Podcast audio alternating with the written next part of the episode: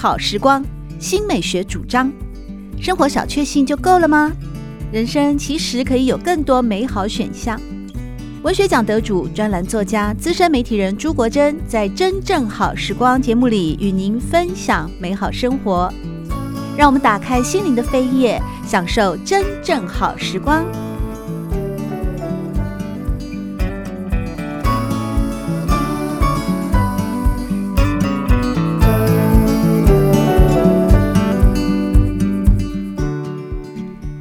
们好，欢迎来到真正好时光，我是朱国珍。我们邀请到的是建国中学的老师林信杰，同时也是非常知名的诗人以及散文名家。在今天呢，他要呈现给各位的是他第一部跨界作品，不仅仅是跨界，而且是跨国合作的绘本。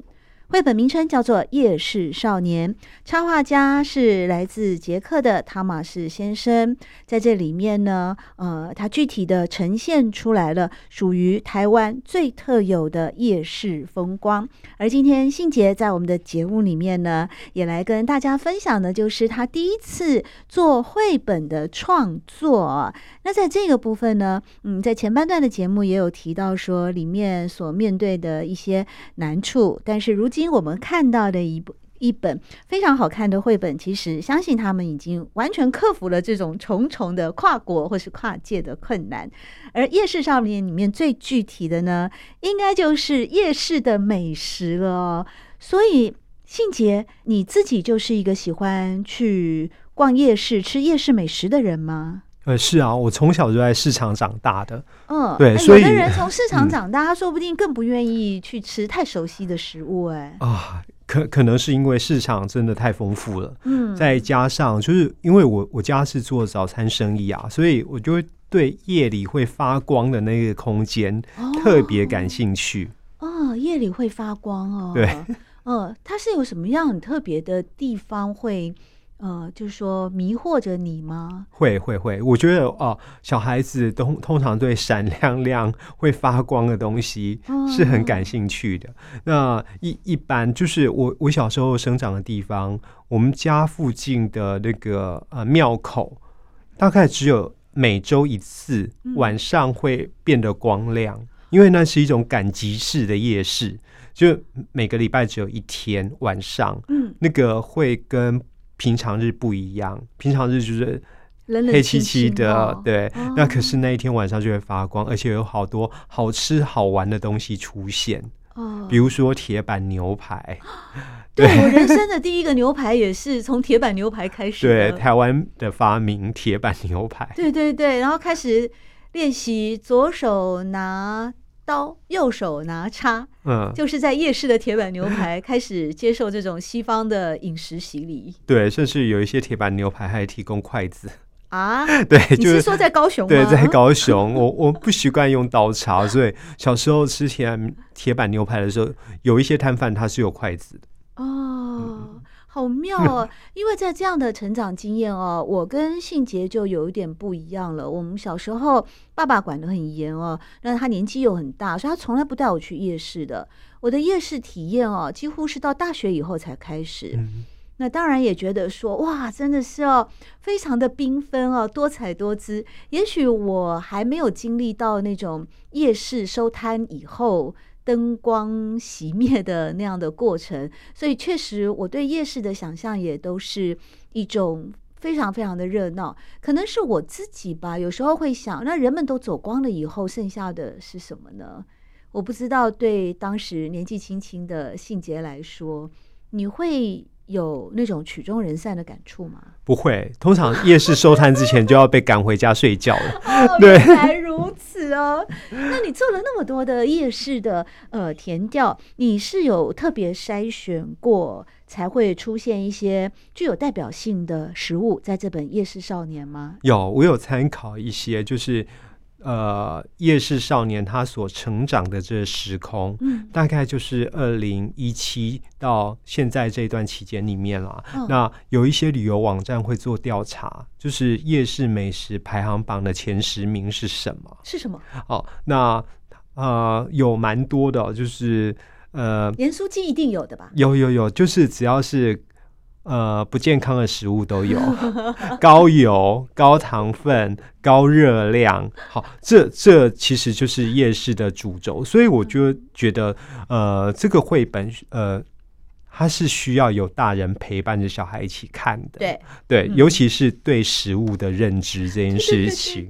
好，包括了盐酥鸡、炸鸡排、珍珠奶茶、蚵仔煎、臭豆腐、木瓜牛奶、芒果冰、地瓜球，那这一些都是热量爆表，所以这这也是我在小说里面才会有的，就是它有一个社会学式的连结，就是这些食物。跟孩童的发胖，嗯，那肥胖又是跟经济的弱势是息息相关的，嗯，就是越是呃经济弱势，越是社会条件比较不佳的，嗯，往往身材的管控。会比较不理想，所以我觉得这是一系列的在小说里面才会处理到的议题。可是，在绘本里面就希望尽量是用一种华丽的效果来呈现它。嗯，对。那这是我我自己在成长过程里面，我也是从小就吃盐酥鸡长大，所以我我有极长的一段时间哦，就是从国三到高三，那体重大概都是呃七十八公斤左右。呃非常可怕，比现在重了二十公斤。非常可爱，怎么形容？不过七十八真的是一个蛮惊悚的数字，尤其在那个年纪哦。对对对，是。呃，但是。嗯这些食物哦，老实说，刚才呢，信杰在一一唱名的时候，哇，我觉得他每一个食物的形象都代表着幸福，哎，至少对我而言，那种香味哦，嗯，那种美味，那种重口味，嗯，或者是高热量、高甜。但是如果我们回到一个嗯健康的知识或尝试，甚至像刚才信杰有连接到的一些社会学啊、社会调查研究。这些食物也因为它的色香味俱全，会诱惑着大家去亲近它。再加上价钱并不贵嘛，嗯，嗯，那也因此对于许多的可能比较一般的家庭收入的家庭而言，这是他们的能力范围里面所能获取到的最快速、最便捷对欢乐的来源。欢乐，对 对、嗯。所以我朋友在呃带小孩看这个绘本的时候。那小孩当然就是说想吃这个，想吃那个。然后小孩大人，我在看的时候也想吃这个，想吃那个了。那我朋友就跟小孩约定，他们大概就是可能一周的上限就一次。对对对，嗯，虽然说美食会带给我们许多美好的想象，特别在这个绘本《夜市少年》里面哦，除了夜市少年本身的家庭的故事啊，以及。亲情的凝结，或者是成长过程当中的早熟，以及他看待世界的方式。当然，还有一个重点就是夜市嘛，少年少年是一个主题，但夜市也是一个主题。而夜市里面许许多多美味的，呃，让人开心的食物呢，一定也会在绘本里面出现。所以信杰刚刚就建议说，家长如果跟小孩一块读的时候啊，其实呃，顺便要再让孩子理解到一些跟健康啊、跟正常的摄取饮食均衡的这些，会比较有帮助。但我们回到一个美食本身哦，你会觉得美食呃或者好吃的东西、好吃的食物能够帮助人们舒压吗？可以，可以。我觉得呃，因为人人类基本。生存本能就是要吃嘛，所以吃的好、吃的舒服、吃的快乐这件事情，它一定会影响心理。尤尤其是我觉得男生 特别容易如此。为什么？青春期的男生更是如此，对热量的需求特别高啊，很容易饿。对，真的很容易饿，所以一天要吃午餐呢，嗯、真的是。是那在《夜市少年》里面出现的，因为他的。时空背景啊，是定位在高雄，对，所以这也算是高雄夜市的一些特色美食吗？呃，台湾的特色美食会越来越一致，因为已经观光化了。嗯、那尤其是观光型的夜市，这这也是让我觉得，呃，时代的走向不一样。嗯，我我小时候高雄没有这么多大型的观光夜市，那最知名的就是六合夜市嘛。对。对，到现在当空姐的时候啊，第一次飞国内线到高雄，我们会过夜一个晚上。我的心愿就是要去六合夜市朝圣，但是发生在 一九九二年的时候。嗯嗯。问题是当时没有网络啊，也没有旅游指南，所以我一个人叫了计程车跑到六合夜市后，我就彷徨哎、欸，我真的不知道要吃什么。因为啊，有姐姐资深的姐姐说，好像你要去吃一个什么，诶，烧烤啦什么的。但我后来到了六合夜市的入口，我就发现，怎么整条街上大概有五六家烧烤，我到底要吃哪一家比较好吃？嗯、对，对，对，对，那我觉得观光行夜市就有这样的特色，就是食物的呈现会非常非常单调，就是高雄有的，台北也有啊，对啊，对，那只是各个店家他能否。做出最细致的差异，嗯，就是他屹立不摇的原因。对，那你做了那么多的研究啊，嗯、甚至你本身是高雄人嘛，啊，所以对高雄应该是非常非常的熟悉。包括你自己小时候三十年前的时候的夜市成长经验，那你那时候有没有一些什么特别的夜市里面跟现在不一样的，甚至说已经消逝的那些老手艺吗？嗯，有有很多，我觉得。嗯，时代的差异吧。那我我还是很怀念我小时候到现在高雄的人武大社那那几个比较算是乡下地方的夜市。我们是赶集式的夜市，嗯，就是它平常是一条大马路，那只有每周可能一两天的时间会有摊商聚集在那边。对，那那一种夜市就。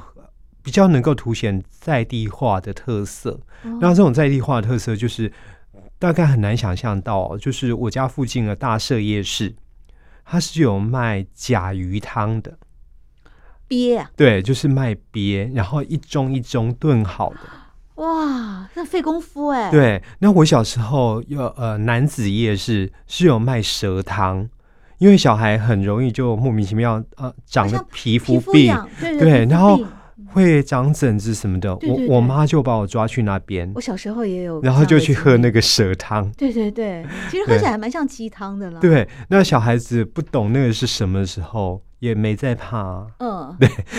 然后莫名其妙喝一喝，哎，皮肤病也也就好了。我也是 哎，对对，这是小时候的记忆。所以呃，后来汤马士要画这个绘本的时候，呃，出版社有问我。就是有没有建议汤马士去哪哪几个重要的夜市场景考察？嗯，然后让他可以画出高雄在地的特色。对，那我我提供了几个名单，一个就是到目前我觉得呃，就是观光客最爱的，大概就瑞丰夜市哦，千平以上的基地。千平，千平，一千平以上的基地，一千平啊！我觉得超恐怖，就是也也不能说恐怖啊，就是很壮观。对，你逛不完嘛。我就是很爱我，我很爱那一种，就是如果逛完夜市是这种超大型的，对对对，我就是下次我去高雄一定要去体验，非常棒。现在还有吗？还有还有还有，千平哦！对对，那那个摊贩至少有五百个，我真的算不出来他有多少家，就是非常壮观。那你要走多久你就吃饱了吧？对啊，随便逛完过吗？对，我我根本逛不完。对呀，对对，瑞丰夜市，而且周遭有太多好吃的东西。对，所以那那个是我觉得逛高雄夜市，让观光客大概也必访的。那另外一个就是比较老派的，就是六合夜市。嗯，好，那这是观光型夜市。那另外我提供了两个移动式的夜市。嗯，好，就是赶集式的，一个是人武的夜市，一个是大社的夜市。嗯，那我在书里面，我觉得我很可惜，我应该要呃再弄一个新的绘本书，对，去谈娱乐功能。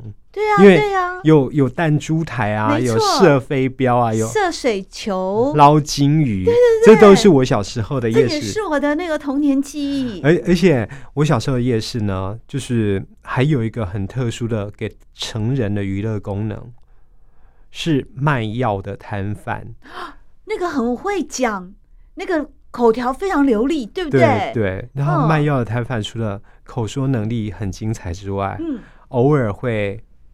开黄腔搭配一些 儿童不宜的，就是歌舞女郎之类的那种脱衣舞。啊，这么真的是现场脱，现场脱。然后我家小孩就发生了就是悲惨的遭遇，因为我我的表弟啊，就是有一天他自己一个人呃一个人在家，嗯，然后亲朋好友呃到访，就问他，哎，你爸去哪里？然后我爸呃，就是我表弟就说，我爸去夜市看脱衣舞，结果后来他爸回来之后，把他毒打一顿。呃，这是真的吗？小孩不会说谎吗？真的，对呀、啊，我就说，第一个小孩不会说谎嘛，第二个你的男子汉敢做敢当嘛，你看了就看了，你回来打小孩有什么用呢？打小孩也不能改变你没有看脱衣舞的事实啊。对，这是小时候有趣的事情哦，真的。对，小时候真的那夜市的丰富多元，其实不是我我现在。呃，能够一五一十的把它呈现在绘本里面的，所以，所以我希望后来就是之后，如果还有机会的话，或许可以再去呈现呃某一些夜市的娱乐功能。可是现在娱乐功能真的就是，我觉得呃观光化之后啊，会、哦、会比较单调一点。对，我最近一次逛到的，呃，像刚才信杰所提到的赶集式的夜市啊，是。一个多月前，在苗栗，刚好在头份的星期六晚上，嗯、那朋友就说呢，诶，有一个夜市，可是他们的夜市好早就结束，他说大概九点多就要结束了。那我抵达苗栗的时候，差不多是七点多八点，所以他就带我过去了。嗯，在那个时候啊，其实就像信杰讲的，大部分的餐饮的摊位啊。已经蛮一致了，嗯，你看不太到说在苗栗啊、客家庄啊这些城市里面，它也许应该有一些比较属于它的在地特色。那甚至连过去啊，我印象中也是有时候一些比较大型的夜市里面会有一些娱乐的功能，甚至有的时候有些夜市还把那个旋转木马都会放进来耶，嗯、呃，咖啡杯啊那种小型的哦，可是现在几乎都很难看到了。那食物的一致化，嗯、呃，还有人物的表情哦，蛮家常的啦。所以我觉得汤马斯会看到人的欢心的，他是离开台北很很久了吗？还是是不是在过去的时候，确实我们那个年代，或者是呃，也许更久以前，会把夜市里面当做一个全家一起去玩很。很悠闲的、很放松的周末的夜晚，嗯，但因为现在的年轻人，他们有很多的夜市，几乎也都，嗯、呃，每周七天，天天都有，像一些观光型的大型夜市啊，士林嘛、饶河啊、通化呀、啊，对，几乎天天都有了。所以夜市有时候好像变成家家户户的一个呃后院厨房吗？这么讲吗？那你现在还会经常到夜市里面去果腹吗？会啊，会啊。我我其实只要有空的话，因为我我家到夜市走路呃只要五分钟，所以我常常逛的就是大社夜市。哦、那呃那边偶尔啊，不是偶尔，几乎就是只要一摆摊的话。都还有什么按摩的摊位？按摩在夜市 出现？对对，对，就是。他就摆几张椅子，你就在那边抓抓肩膀啊。对，对，对，按摩的那个摊位也也常常会出现在我家附近的夜市，所以我住家附近的邻居啊，嗯、一些阿姨们，他们就常常会相约去夜夜市按摩。这也太可爱了吧！很可爱。为什么要去夜市按摩呢？就是喜欢呼吸自然的空气，而不是说那种理容院里面被关起来吸冷气的。这样这样有很特别的生活感，就是、哦、呃，我我觉得这是呃，我喜欢的夜市通常都是跟生活紧密相相连接的。对对对对。这些阿姨哦，要去夜市按摩，就让我想到那种碗碗面哈，碗面一定要在路边哈，碗。碗面，我不会讲台语啦。满名，满名，满名，你就不会去开一个满名美容院嘛？嗯、基本上都是要在路边才会有那种满名的一种啊，呃，非常古朴的，非常呃守旧的，甚至带着一种经典意味的那种动作。大社夜市也有，也有班名哦，有，你做过吗？我没有。哦，我也不太敢了，因为我老觉得会不会把我刮成刮下一层皮啊？不会不会，我我我。住家附近阿姨们，他们也都常常去做哦，对，就是按摩啊，或是安眠，就是就是一气呵成吧。是。那在这个夜市少年里面哦，其实这个绘本呢，它不仅仅是首度啊，可以说我们华文的作家，也就是林信杰呢，呃，做文字创作，并且与捷克的插画家汤玛士呢共同合作了一个跨国的、跨界的一个经典的绘本啊。同时，在这个绘本里面，嗯，不仅仅是呈现出来了在台湾一个非常地道的夜市，而更重要的是在于这个少年的部分啊。十岁就失去了父亲，与母亲和姐姐一起呢，彼此互相扶持成长的少年经验。在小说的部分，其实真的还有很多的金句啊，让我读的时候又心疼啊，呃，也觉得也有点无奈。比方说，透过这个早熟的敏感度很高的夜市少年，他会去思考所谓的快乐。他也会去思考，妈妈当初这么多的美食里面，偏偏要去选一个，嗯，蚵仔面线，因为好备料，因为可以放等等。所以，到底金钱与快乐这些，呃，人生的或者是社会现实的价值，对一个十三岁的少年而言，在他的内心里面有着哪一些，嗯，思索的、探讨的空间呢？因此，在小说的部分，信捷就会这样描述。快乐或许是我们需要，我们得到，而走入这烟火聚集的人间，供需之际总是叫人惘然。货币在我们手中流转，或也流转着细小的存在景观。酸甜苦辣俱成的故事，什么都不买的时候，我总感觉到这个世界好孤寂。诶，在这边突然间，这十三岁的少年又，嗯、那个那个务实感好像也跑出来了。对。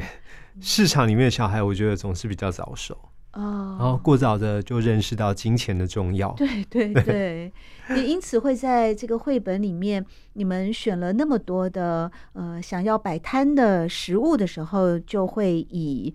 蚵仔面线来作为，所以你真的后来有吃了很多年的蚵仔面线吗？我几乎不太吃我家的蚵仔面线。为什么？婆母做的不好吃吗？啊，呃，我觉得吃久了真的会腻，就是每天都吃同样的东西，那那太可怕了。哦，所以我还是偶尔吃一次。那就我觉得我我妈妈也也很神奇哦。嗯，我妈妈是不敢吃鹅啊的，可是她卖鹅啊米索。那她敢料理鹅啊吗？敢啊，敢啊，对。那你们卖不完，剩下的怎么办？不会卖不完哦，真的、哦、一,一定都会卖完，因为我我妈妈摆摊的时候，刚好就是高雄劳地啊、劳动力人口最多的时候哦，所以每天就是他会忙到就是根本就是呃备料都来不及，对、哦、对，所以呃做早餐的那个生意其实蛮辛苦的，嗯哼，对。但是相对而言，辛苦做出的食物，最终都可以去满足各种人的呃肠胃。也就是说，他来这边，他吃饱了，他开心了，他有体力继续去干活。而伯母也在那段工作的时间里面所料理出来的食物啊，也全部呃消化掉。我觉得这也其实也是一个善循环吧。这么说啊。你做的东西有人愿意吃啊，这个又投射我自己做菜很难吃，然后我儿子还愿意吃完的 某一种的心态了。但是呢，今天非常开心能够透过林信捷的分享，带给我们这本很好看、很感人，而且插图也好美哦，跟大家分享的《夜市少年》。谢谢信捷来到今天真正好时光的节目里，谢谢。